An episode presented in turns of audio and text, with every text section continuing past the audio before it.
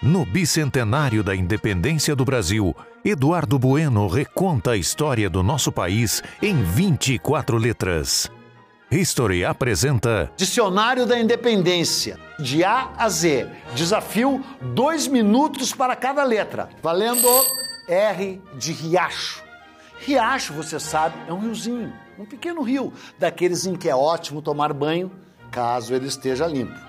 A área atualmente ocupada pela cidade de São Paulo é regada por inúmeros riachos, rios e riozinhos, dentre os quais se destacam, é claro, os famosos Tietê e Pinheiros, que aliás são os riozões. Todos esses cursos d'água constituem o principal motivo pelo qual a cidade foi fundada, onde hoje ela se encontra. Só que todos eles estão miseravelmente poluídos, podres, quase mortos. Ou seja, é impossível banhar-se neles.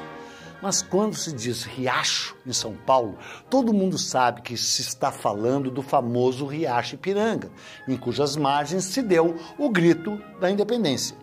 O riacho, imortalizado ao se tornar palco do Brado do Ipiranga, tem apenas 3 quilômetros de extensão e, antes de ser retificado, exibia um curso sinuoso entre a Mata Atlântica.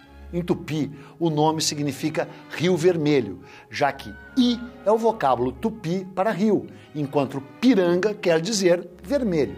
A designação era uma óbvia referência às águas barrentas desse afluente do Tamanduateí, o rio dos Tamanduás.